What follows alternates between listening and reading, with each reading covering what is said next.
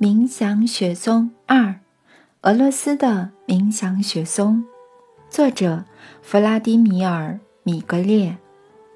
弗拉迪米尔·米格列于一九五零年七月二十三日生于乌克兰，十六岁时离家独立生活。一九七四年起居住于俄国的新西伯利亚，以摄影为业。一九八零年代中期成家，生了一个女儿。当时他是个成功的企业家，为西伯利亚企业家联盟的主席。一九九四年，他主导了两场大规模沿西伯利亚鄂毕河行进的贸易之旅。旅行途中，他遇见了西伯利亚泰加林的阿纳斯塔夏。这场际遇改变了他的一生。回来之后，他因应阿纳斯塔夏执意的请求，从来没有写过书的他，丢下有十年经验的企业家工作，把在泰加林三天的经历写成了一本书。那时却因为文笔朴素，而没有一家出版社愿意出版，他只好在地铁站独自贩售。然而出乎意料的是。许多人看完书之后，又多买了几本，分送给家人和朋友。就这样，两千本很快的卖光了。此后，他继续会见阿纳斯塔夏，陆续写下了一系列书。至今，他的书单单在俄国即销售超过了一千一百万本，翻译成了二十多种语言。米格列于1999年设立了安纳斯塔夏文创基金会，他在世界各地举办读者见面会，读者中有的自己成立了组织，其中一项目标是创建与万物和谐的家园。2010年，作者的第十本书发行了，目前他计划以这一系列书来编写剧本。二零一一年荣获故事和平奖。俄罗斯知名系列著作在俄国销售超过一千一百万册，全球翻译成二十多种语言。冥想雪松系列感动了成千上万人的心，唤醒了人与自然和谐共处的渴望。俄国有超过数百个、数百个生态聚落，全球超过数万个生态家园因此系列书而成立。它会让爱的美丽诗句充满整个世界，就像一场春雨洗去地球沉寂已久的污泥。阿纳斯塔夏的祖父说：“他要怎么办到？”我问。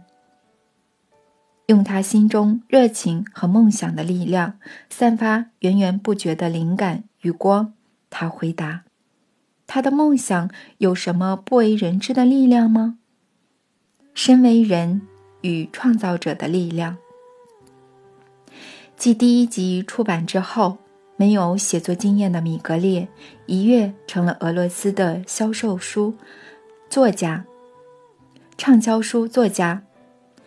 阿纳斯塔夏的梦想也一个接一个的成真了，让读者目睹了梦想的伟大力量。读者也纷纷致信给作者，要求听更多的故事。米格列在离开森林后是如何放下生意，克服万难，将书成功的出版呢？这位与众不同的阿纳斯塔夏，他究竟是谁呢？米格列是如何被他选上的呢？来协助他传讯，甚至成为他心爱的人呢？阿纳斯塔夏还跟他说了些什么呢？在第二集中，米格列述说了更多他自己都无法置信的奇妙故事，不只包含更多与阿纳斯塔夏精彩绝伦的对话，也包含了许多。阿纳斯塔夏祖父真诚动人的深度智慧，其他话题还包括了阿纳斯塔夏奇特感人的成长故事与植物建立关系的重要性，植物是如何创造爱的气氛、氛围来帮助人；疾病的探讨，如何制造工具，如何制造具具有疗效的雪松油；小农节，因由歌者，深藏永恒古老智慧的古墓等等，又是一本直触人心、充满美好力量及令人大开眼界的经典著作。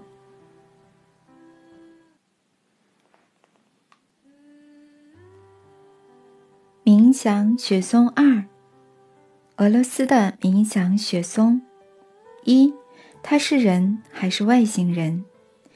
继续阿纳斯塔夏的故事之前，我想先谢谢各位宗教领袖、科学家、记者和一般读者，谢谢他们对我第一本书内容所做的发言、评论和信件，给阿纳斯塔夏的定义多得五花八门。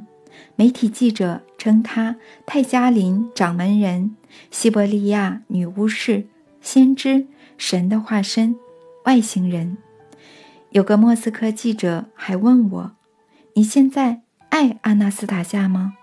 而我的回答是：“我不清楚自己的感觉。”从此，外界便流传我的一些闲话，说我精神信仰薄弱，所以无法理解阿纳斯塔夏。但是如果一个人连他要爱的对象是谁都搞不清楚，你要他怎么去爱呢？截至目前为止，还没有哪个定义适用于阿纳斯塔夏。而我从他自己说的“我是人，一个女人”这句话出发，想尽办法替他不寻常的能力找出合理的解释。一开始挺顺利。阿纳斯塔夏是谁？一个在泰加林深处出生、过着隐居生活、父母双亡后由同样隐居的父祖父和曾祖父带大的年轻女子。野生动物对她效忠稀奇吗？一点都不稀奇。不同动物在同一农人的农场也可以和平共处，并尊重他们的主人。解释它的摇视能力如何运作就难得多。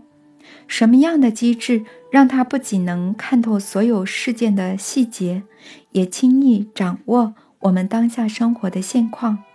它的光线如何从远处疗愈他人？如何穿透遥远的过去并凝视未来呢？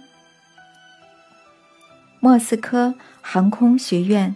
客座哲学教授席林，在他研究安纳斯塔夏的论文中写道：“阿纳斯塔夏所拥有之创造力，属于人类全体，并非神或自然自然赋予他个人的礼物。我们全体每一个人皆与宇宙相连。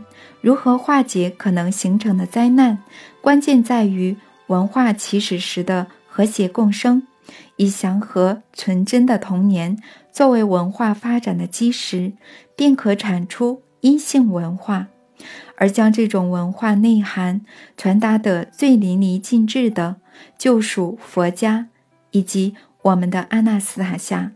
基于此，我归纳出下列关系式：阿纳斯塔夏等于杜姆，等于佛陀，等于弥勒菩萨。阿纳斯塔夏。乃一名近似近似神的完美人类，是不是这样？轮不到我来评断。我只是不懂为什么他没有跟其他近似神的开悟者一样，写出一套教义，反而把他二十年带着觉知的光阴岁月全花在下屋小农身上。不过他不是疯子，读了科学家的观点以后。我可以下这样的结论：最起码，他所说的都有科学家提出假设，并在专门领域进行实验。像是这个例子，我问他：“阿纳斯塔夏，为什么几千年前的事迹、古代圣人的思想，你都有办法知道的那么清楚呢？”他回答：“最早的思想最早的语言来自造物者，造物者的思想直到今天依然存在，无形的围绕着我们，布满整个宇宙，映射在他为了最主要的造物人而创的有形生命世界。人是神的孩子，如同全天下的父母，神希望他的孩子能拥有的比自己更多。他给了他全部，甚至不止。他给予他选择的自由，赋予他思想的力量，使他能够透过思想来创造世界、完善世界。任何人的思想一旦产生了，就不可能消失。产生的思想如果是光明的，就会填满光的次元，支持着光明的力量；如果是黑暗的，则会投入相反的另一边。不论谁都能运用它、他人或造物者曾产生过的思想，即使今天也不例外。那怎么没有每个人都这样做呢？有，只是做到的程度不同。要运用这些思想，就必须思考。但是因为生活忙碌，不是每个人都会做这种思考。你是说，只要去思想、去想就好了？只要去想，就什么都行得通了，甚至也能因此得知造物者的思想？要得知造物者的思想，你必须达到他的思想纯洁度和思考的速度；要得知开悟者的思想，你必须具备他们的思想纯洁度和思考的速度。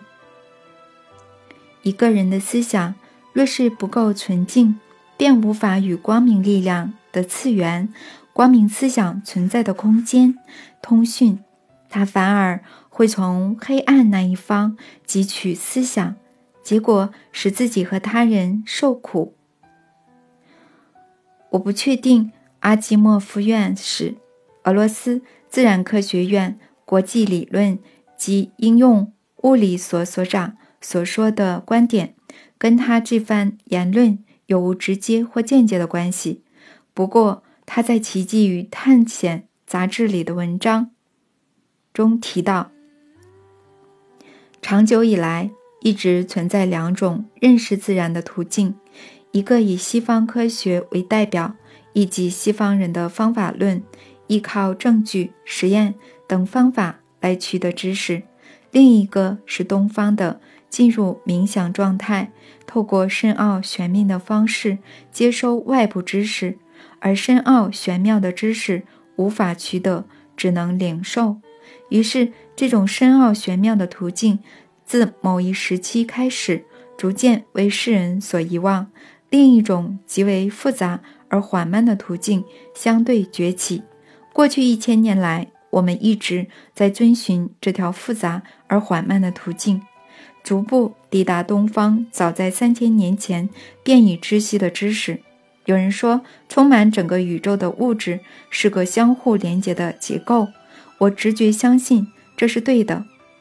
斯坦尼斯劳夫·莱姆在《科技之总和：宇宙是一部超级电脑》一节中模拟了一具庞大的宇宙电脑。你可以将它想成一台电脑，想象这台电脑。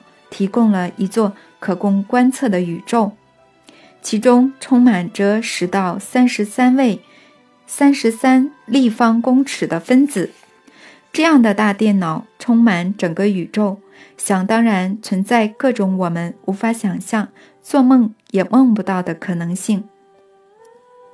不过，这颗大电脑在现实中是以磁场而非电脑的方式运作。若将这点也考虑进去，那么显然，不论谢林的绝对体或全陀经所言的空性，其具体呈现皆为一部电脑。世上除了这部电脑以外的事物并不存在。你能言及的任何事，都不过是绝对体不同形式的呈现。至于能在远距离外产生作用的光线，俄罗斯医学院的。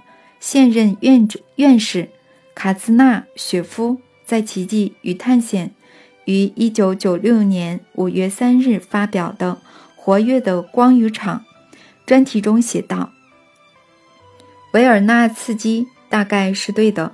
他提出一个问题：思想与意念如何影响地球进化到下一个阶段？如何影响呢？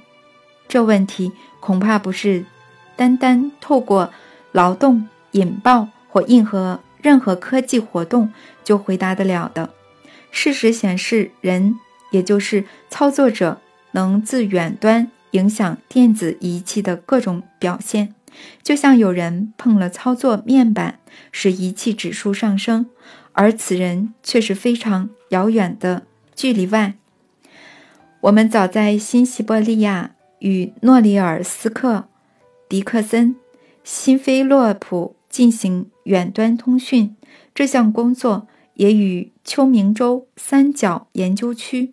佛罗里达州的美国控制中心同步，真人仪器控制器之间的遥控已经已经过证实，具有绝对的可信度与准确度。至此，我们面临一个不明的现象：活跃物质之间的远端通讯。只可惜，这些科学家的文章有很多我看不懂的术语，还引用了许多其他学者的实验，光是全部看完就很难了，何况是加以理解。但至少我清楚一件事：科学家知道，人是有可能和远距离以外的人或物体产生联系，并且遥控机器的。还有，科学家也知道。有宇宙资料库，阿纳斯塔夏使用的大概就是这个。他叫它“光明力量的次元”或所有人产生过的思想存在空间。近代科学也提到过，称它为“超级电脑”。接下来要思考的是，为什么像我这样一个从没写过、没学过文学创作的人，会有文笔写出一本激动人心的书？我还在泰加林时，阿纳斯塔夏已经说过：“我会把你变成一个作家，你会写一本书，很多人会读到这本书，这本书会对读者产生良好的影响。”现在，这本书真的写成了。我们可以假设，写的人是他，不是我。但这么一来，我们得解释，他怎么有办法。影响别人的文笔，然而到目前为止，没有人能解释这个部分。当然，我们也可以让事情变得简单一点。换个假设，假设我是有那么一点天分，把从他那里得来有趣的资讯转换成文字，这样想好像可以解开谜团了。已经没必要再请教专家了。相关的科学、宗教类文章再读下去也没有什么用了。阿纳斯塔夏本身是一个新的现象，无论是帮过我的人，还是我自己，都无法将他所有的疑点解释得一清二楚。你们大概还记得我上一本书里他两年前说过的话：会有艺术家画我的肖像。诗人会写诗，有人会拍我的电影，你会看着这一切，想到我。我问安娜斯塔夏的祖父，所以他可以预言未来。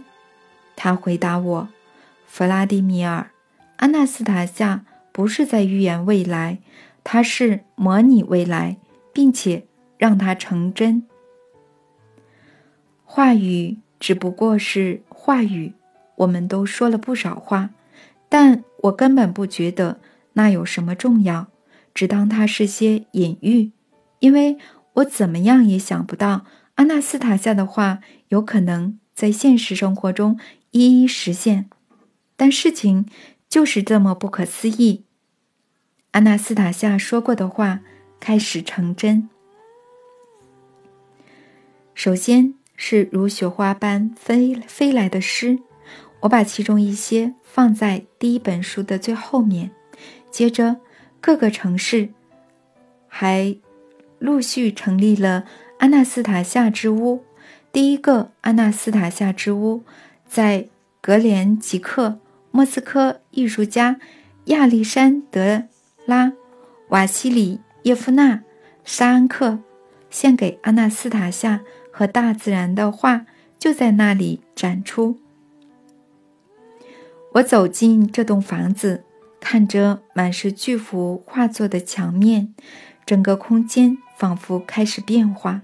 阿纳斯塔夏出现在好几幅画里，用她和善的双眼注视着我，而画中的主题有些甚至是还没出版的第二集内容。还有个光球不时出现在阿纳斯塔夏身边。后来我得知，这位艺术家。不是用画笔，而是用手指头作画。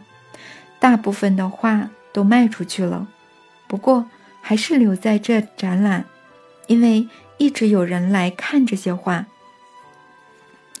艺术家送了我一幅画，上面画的是阿纳斯塔夏的父母。我无法停止注视他母亲的脸。很多工作室提议要拍阿纳斯塔夏的电影。这我已经不意外了。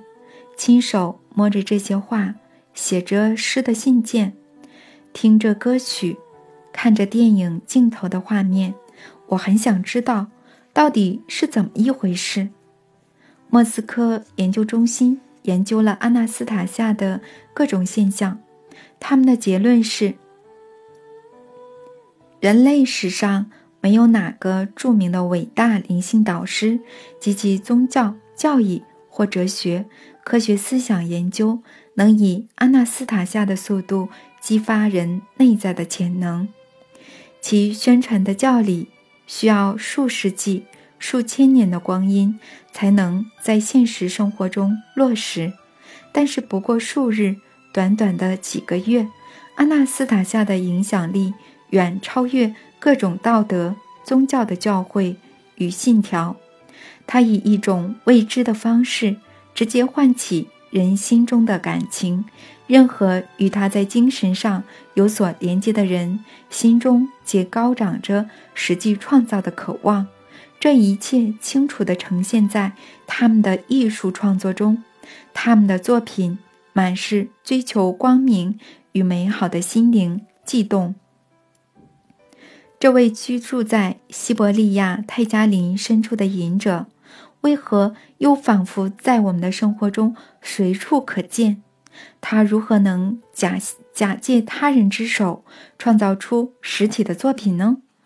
那全都是关于光明、美好、俄罗斯、大自然与爱的作品。他会让爱的美丽诗句充满整个世界。就像一场春雨洗去地球沉积已久的淤泥，阿纳斯塔夏的祖父说：“他要怎么办到呢？”我问。用心中的热情和梦想的力量，散发源源不绝的灵感与光。他回答：“他的梦想有什么不为人知的力量吗？身为人。”与创造者的力量，是人就应该要让自己的创造得到回馈，获得报酬、荣誉和地位。他为何就这样送给别人呢？他是自足的，他得到的满足感，或仅指一个人真挚的爱，对他来说来说就是最好的酬劳。这样的回答。仍无法使我彻底理解。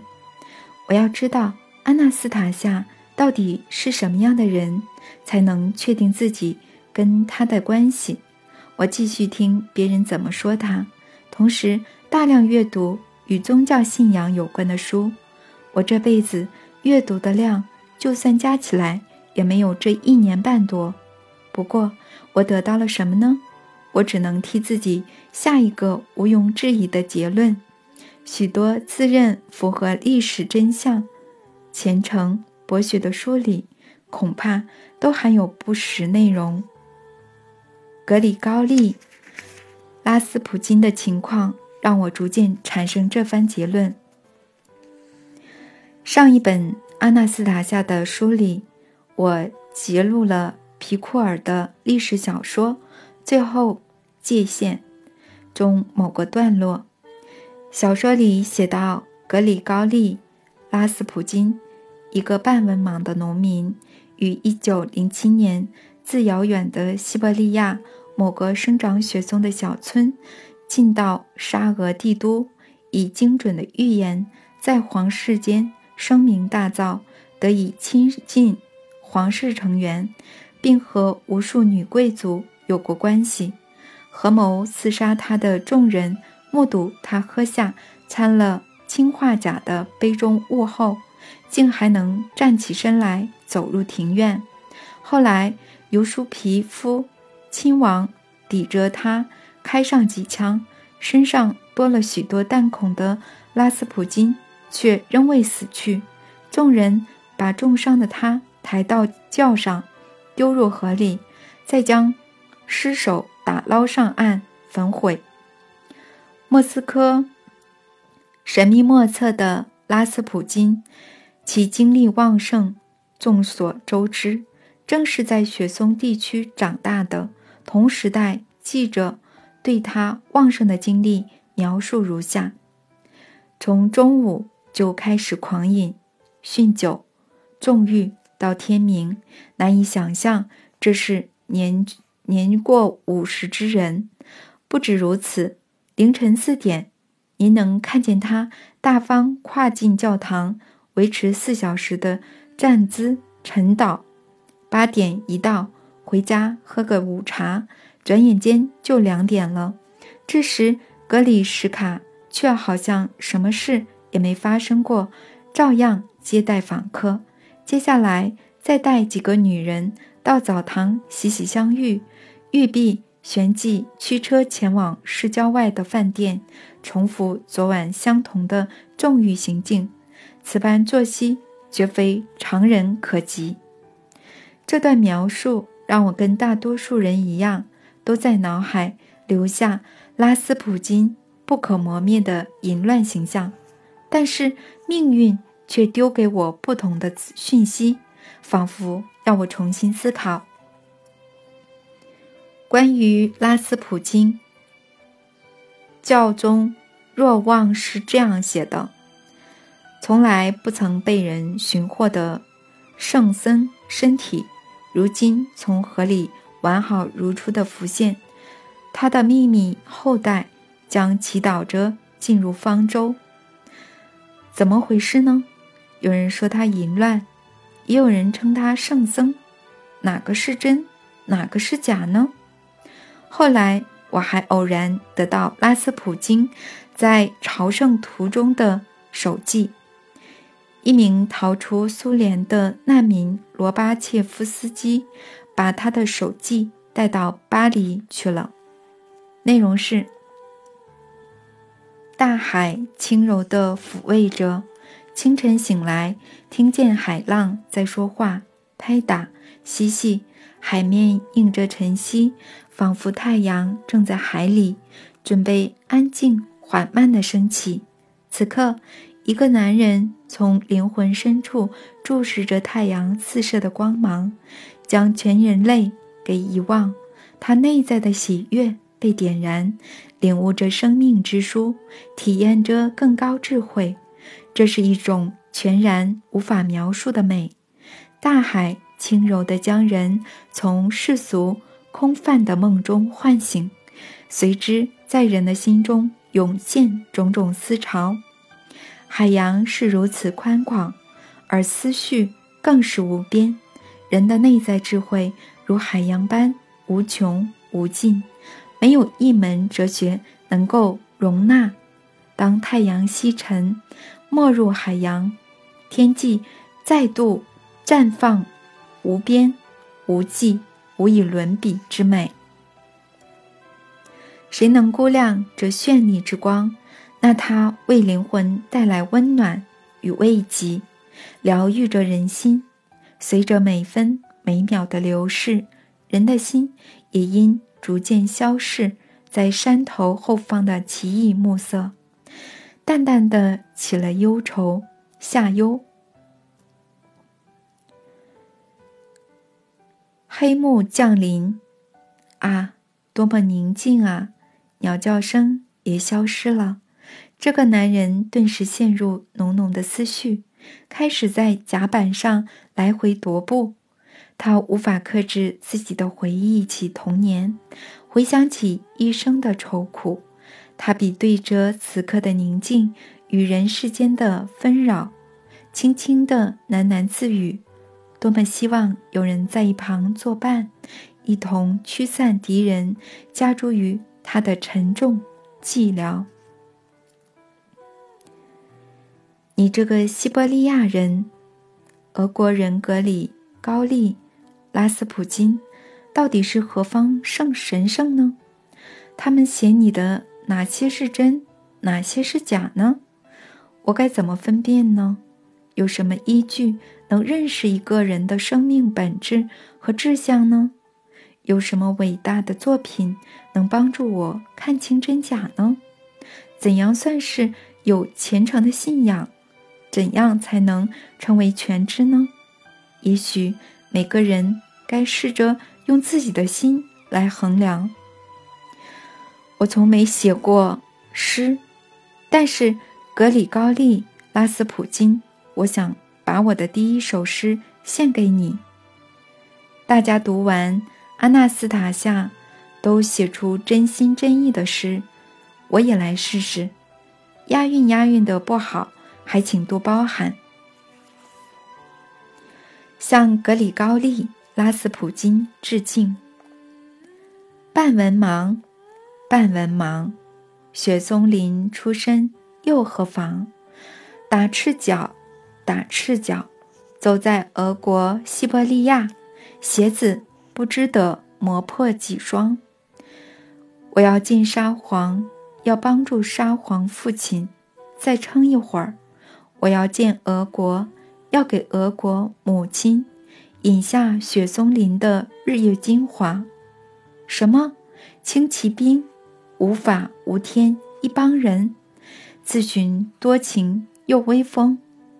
看着我，让你们瞧瞧，什么才是真本事？呸！聪明人，彼得之城披上巴黎衣裳，可别让束缚勒紧胸膛。名媛视线。直颤抖，只因忽见西伯利亚人。而当他前往陈岛，为他人之罪求饶，却听见他的嘀咕。他独自恳求：“快走吧！”神志不清，又恣意咆哮。野蛮世代终将吞食身体。你的灵魂发出熊熊烈火，却无力可回天。快走吧！兽性无法永世束缚，苍生只能一时救赎。我是俄罗斯，我怎能懊悔？可惜你不能再唱歌，回到你的雪松林吧。我必会浴火重生，到时便有你随心所欲。唉，但愿能一上澡堂与你同在。我将拿白桦树枝，甚或雪松针叶，抽打你的自甘堕落。我要留下俄罗斯与你同在。时间狂妄的低声咒骂，而格里高利胸中数弹，黑暗势力对他切齿咬牙。西伯利亚人，快给我滚蛋！你对我的阻碍，仅能再撑半刻。而你必会遭受阴谴，就连大地也从所未见。现世英雄却要沦为淫秽之徒，在酒在酒酒瓶上亦有你的面目。如今为你拯救的子子孙孙，将唾弃你的粗人灵魂。快滚开！我已权倾天下，就如你所愿。送你登天，你时日不多了，还不明了吗？让回即将属于我的时间。哦，带几瓶马德拉酒往澡堂去，我将对你无所隐瞒。你说我是西伯利亚人，我可是农家子弟。混蛋，究竟为何如此纠缠？子弹射穿，又扔入河中，更在郊外折磨焚尸。他的灰烬现随着春风洒落在整个俄罗斯。粗人、黑暗势力切齿地说：“无死无葬身之地了吧？那双眼睛又何去？你的生命岁月将永远逝去。”后代只能看着你的团、你的图像，让他们知道是我将权力赋予你，让他们知道你欠我的债，还还是你想要一哭了之。格里高利吐出枪弹。哦，撒旦真是愚昧，一会儿欠债，一会儿流泪。农家子弟们，不如就上澡堂。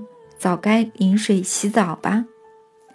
格里高利·拉斯普金从雪松林来到革命前夕的革命前夕的俄罗斯，为了阻挡革命风暴，却遇害了。阿纳斯塔夏也住在雪松林，也想为人做好事，阻挡些什么？那我们的社会准备给他什么命运呢？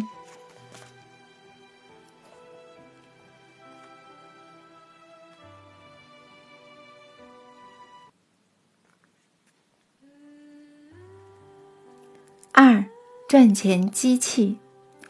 一开始的时候，安娜斯塔夏在我眼里是个世界观独特的隐士。但是听了读了这么多跟他有关的事物，他如此反复的进入我们生活后，现在他成了一个非比寻常的人物。我的脑袋一片混乱，我努力拨开如潮水般的资讯和评论。试着把我当初最单纯的印象拉回来，回答我常被问到的这个问题：你怎么不把阿纳斯塔夏带出森林呢？我很想把她带出森林，但我知道强迫是没有用的。我得让她知道待在我们社会的好处和正当性。我在思考她有哪些能力可以对她、对大家。对我们的公司都有好处。我赫然发现，眼前这位美女阿纳斯塔夏是真正的赚钱机器。任何疾病她都能轻易医好，甚至不需要诊断就可以直接把病痛移出体外。她用某种未知的方式清理人体，移出人体内的杂物，连身体。也不用碰，我自己就经历过。他全神贯注、和善的灰蓝色双眼，眨也不眨地看着你。在他的注视下，你的身体似乎变暖了。接着，你的脚开始大量出汗，各种毒素就跟着汗一起排出来。许多人为了买药和动手术花很多钱，一个医生治不好。就换另一个，不然就是求助灵媒或生物疗法。为了治一个病，要花好几个礼拜、好几个月，甚至好几年的时间。但是找阿纳斯塔夏，只要几分钟就好了。我算了一下，假如他花十五分钟治疗一个病人，一次只收十美金，一个小时下来。也有四十美金的收入，这还不算什么，有的手术甚至超过一万美金。我脑子里似乎浮现了很好的商业计划，我决定要确认几个细节，于是问阿纳斯塔夏：“所以说，不管什么疾病，你都有办法移除喽？”“嗯。”阿纳斯塔夏回答。“我想。”任何疾病都可以。你治一个人要花多少时间呢？有时候很久，很久，那是多久？有一次超过十分钟。十分钟没什么，一般人治病要好几年呢。十分钟很长，你要考虑到这段时间我必须全神贯注，并暂停思想过程。那有什么关系？思考可以等一下，反正你知道的已经够多了。阿纳斯塔夏，我想到一件事。什么事呀？我要你跟我走。我会帮你在大城市租一间好的办公室，帮你打广告，让你帮人治病，这样你可以为大众做好多好事。我们也会很好的收入，有很好的收入。可是我在这偶尔就会帮人治病了。当我为了帮助小农了解周围的植物世界，模拟他们的各种状态，我的光线。也在驱逐他们的疾病，只是我尽量不要全部，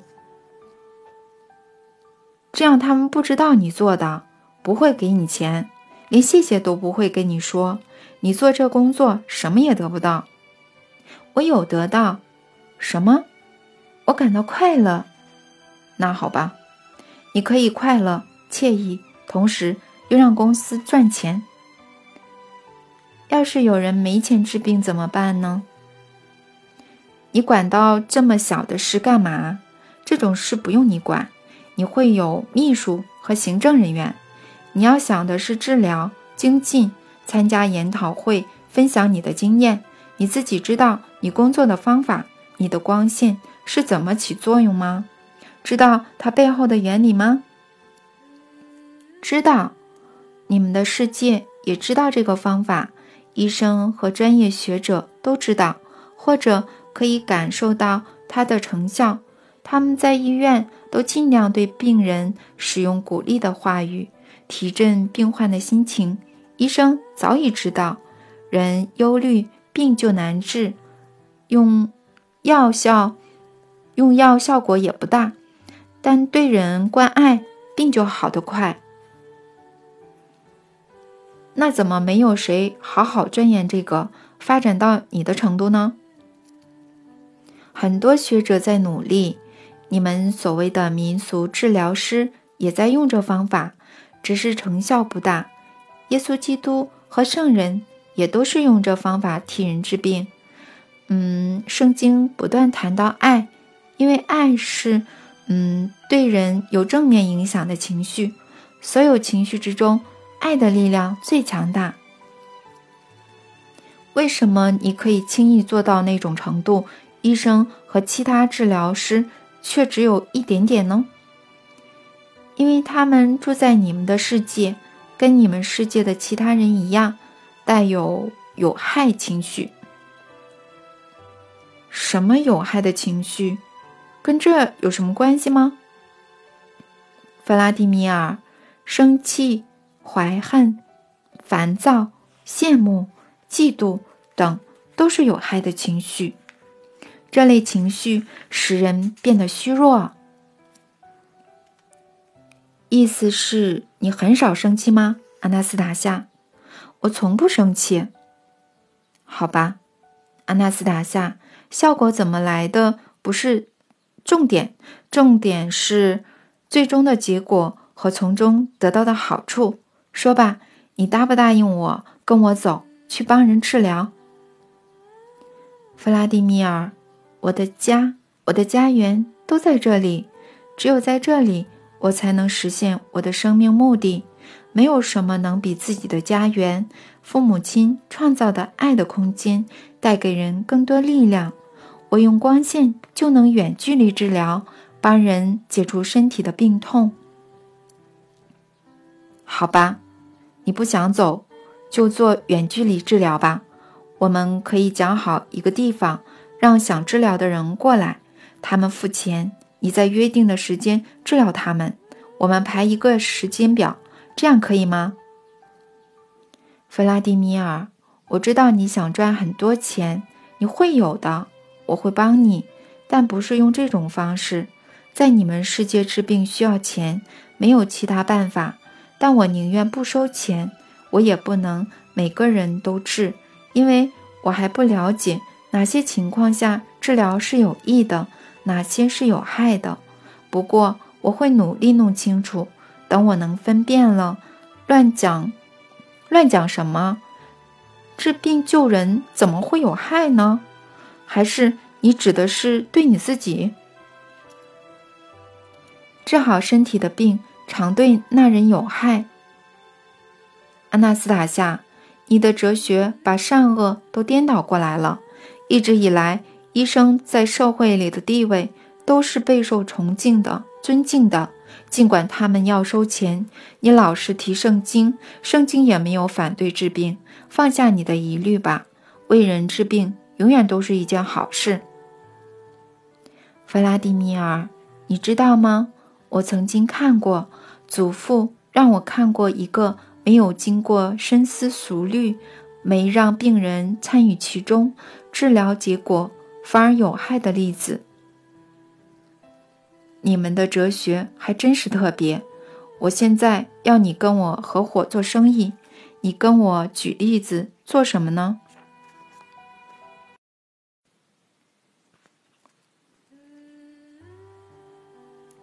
三痊愈却成了地狱。有一天，我从我的光线看到了一位独居的老妇人在园里工作，她灵活清瘦。又总是充满喜悦，马上就引起我的兴趣。她的菜园很小，长满各式各样的蔬果，每一样都长得很好，因为她是用爱心在照顾。我发现他会把收成全部放进一个篮子，提去人多的地方卖。第一批收成的水果在你们那里可以卖得较贵，所以他都尽量不自己吃。而拿去卖，她需要钱资助儿子。她晚年得子，又失去丈夫，亲戚跟她也没有来往来。她儿子小的时候画过画，他也梦想他能成为画家。他多次到某处投考，最终，最后终于考上了。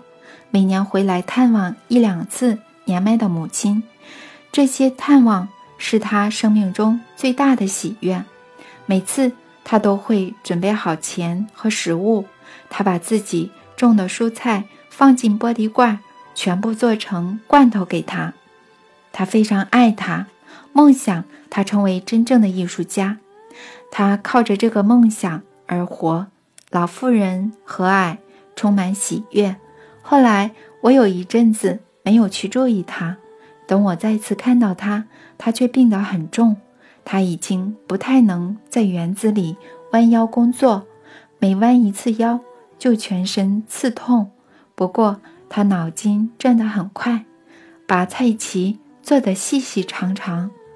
他把一张旧矮凳的脚拿掉，放在其床之间坐着除草，这样就能在整个园子里移动。他用一根绳子。拖着篮子，满心欢喜的期待丰收。收成的确很好，植物都能感受到它，并回应它。老妇人知道自己将不久人世，为了替儿子减少麻烦，自己买了棺材、花圈，把所有后事都安排好。不过，他还想做最后一次采收。好替儿子准备冬天的储粮。当时我没有特别去想，为什么他跟园里的植物关系那么密切，还会生重病。我猜大概是因为他几乎没吃自己园里的作物，反而都拿去卖，用换来的钱买廉价的食品。我决定帮他。有天。等他上床睡觉以后，我用光线温暖他的身体，驱除他的病。我感觉到有什么在抵抗我的光线，不过我仍继续尝试。我坚持了十分钟，才终于达成目的，治好他的身体。后来祖父来的时候，我告诉他老妇人的事，问他为什么有东西在抵抗我的光线。他想了一下后，说我做了一件糟糕的事，我心都沉了。我问祖父为什么，他没有马上回答。一阵沉默之后，他才说：“你治好的是身体，那对老妇人的心灵会有什么伤害吗？”阿纳斯塔夏叹了一口气，说：“老妇人不再生病，没有死去。她儿子比往常提早来探望她，只待了两天，还说自己已经放弃学业，不想当艺术家。他正在做其他有钱赚的工作，也已经结了婚，就要有稳定收入。要他别再替他做这些罐头。”因为现在连费变贵了，因为现在运费变贵了，你自己吃好了，你自己吃好一点吧，母亲。他对他说，他什么也没拿就走了。老妇人早上坐在门廊，看着他的小菜园，两眼无神，绝望，完全没有求生的意志。你能想象吗？健康的一具身体里头却没有生命的气息，我看到了，或者说，我感觉到了。他心中无止境的空虚和绝望。如果当初没有治好他的身体，老妇人会平静的如期死去，还会带着美好的梦与希望。然而现在，他活着，活着却充满绝望。那比身体的死亡还要可怕千万倍。两周后，他去世了。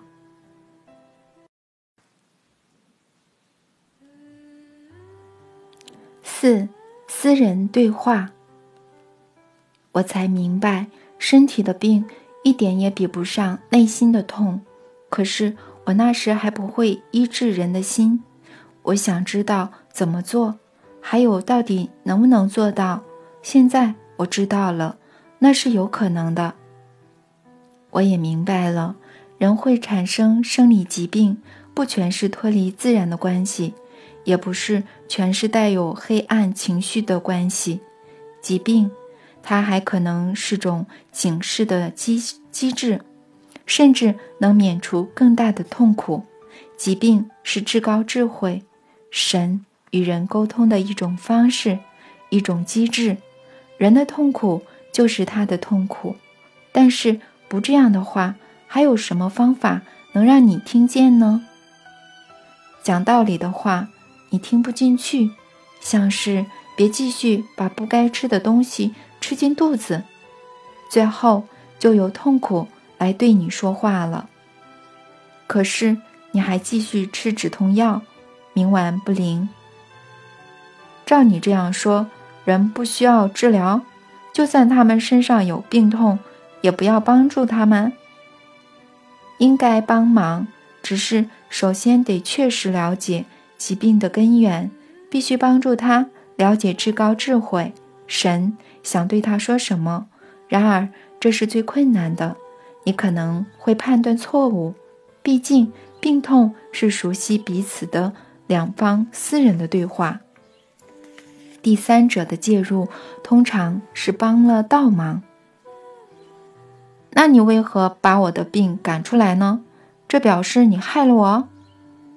要是你不改变你的生活形态，不改变你对自己和身体，嗯，事物的态度，不改变你的一些习惯，你所有的病会回来，因为那是你生病的起因。我没有伤害到你的心灵。我明白了。在阿纳斯塔夏把这一切全弄清楚以前，我是不可能说服他用治病能力来赚钱的。我的商业计划落空了。我的懊恼，阿纳斯塔夏可能感觉到了。他对我说：“别沮丧，弗拉迪米尔，这一切我会尽快弄清楚。